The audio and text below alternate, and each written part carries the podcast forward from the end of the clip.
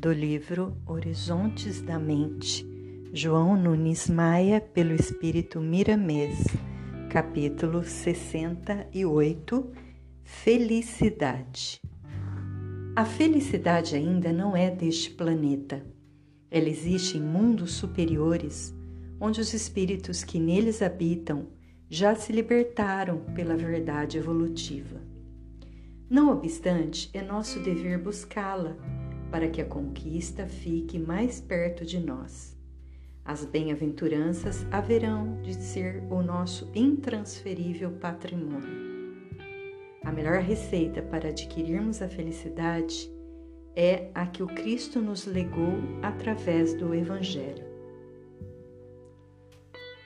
O espírito angélico que já atingiu a pureza espiritual nunca mais sofrerá porque a dor ser-lhe-á inútil instrumento, grosseira possibilidade, que não diz respeito ao seu tamanho evolutivo. Ela já se, ela já se encontra vencido pelo saber e pelo amor, colocando este último, pela sua evolução divina, acima de todas as consequências humanas. Aí, sentir-se feliz é por excelência, o clima natural dentro da eternidade. O elóquio da alma na frequência evangélica é o princípio da felicidade, pois essa alegria nos abre caminhos sobremaneira divinos. Na mesma sequência, o amor caminha, balizando o espírito para as bem-aventuranças onde quer que esteja. A felicidade é pureza de consciência, é amor introvertido e extrovertido, é Deus e Jesus brilhando no centro da alma. Pensamos, escrevemos e falamos sobre o céu dentro de nós há milênios.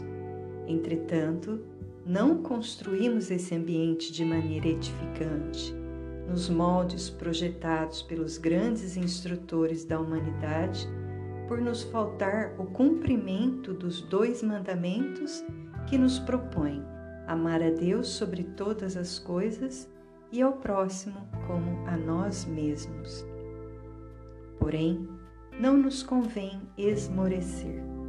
O tempo é o grande responsável, de certa forma, por esse acontecimento.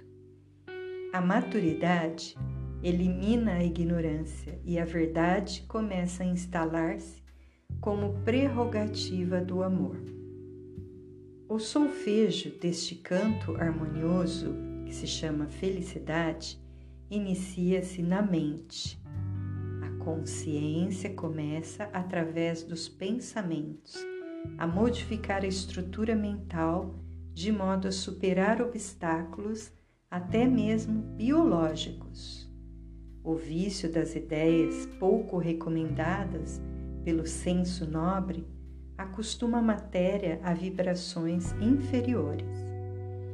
Se mudadas repentinamente, há estranheza de conjunção magnética, levando, em muitos casos, os órgãos ao completo desacerto. Os pontos negros no acolchoado da aura humana, quando convidados a se retirarem por pensamentos superiores, provocam no sistema nervoso o que a ele se associou por sintonia de sentimentos que também o atinge, um distúrbio não menos perigoso. Eis porque falamos sempre da necessidade da luta quando queremos construir coisas novas na cidade da mente.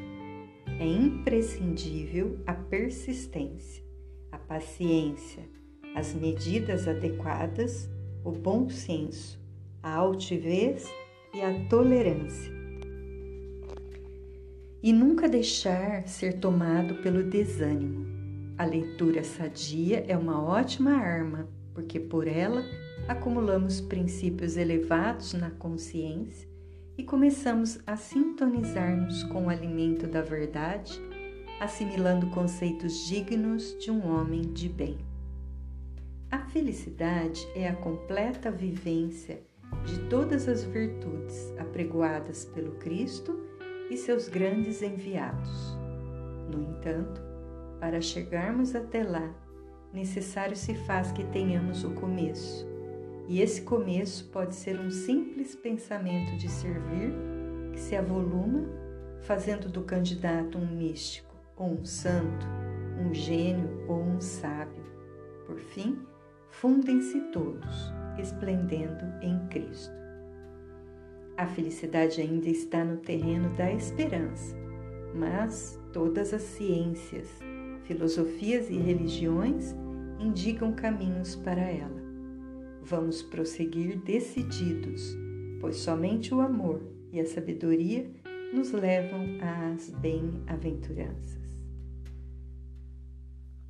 A felicidade é a completa vivência de todas as virtudes apregoadas pelo Cristo e seus grandes enviados.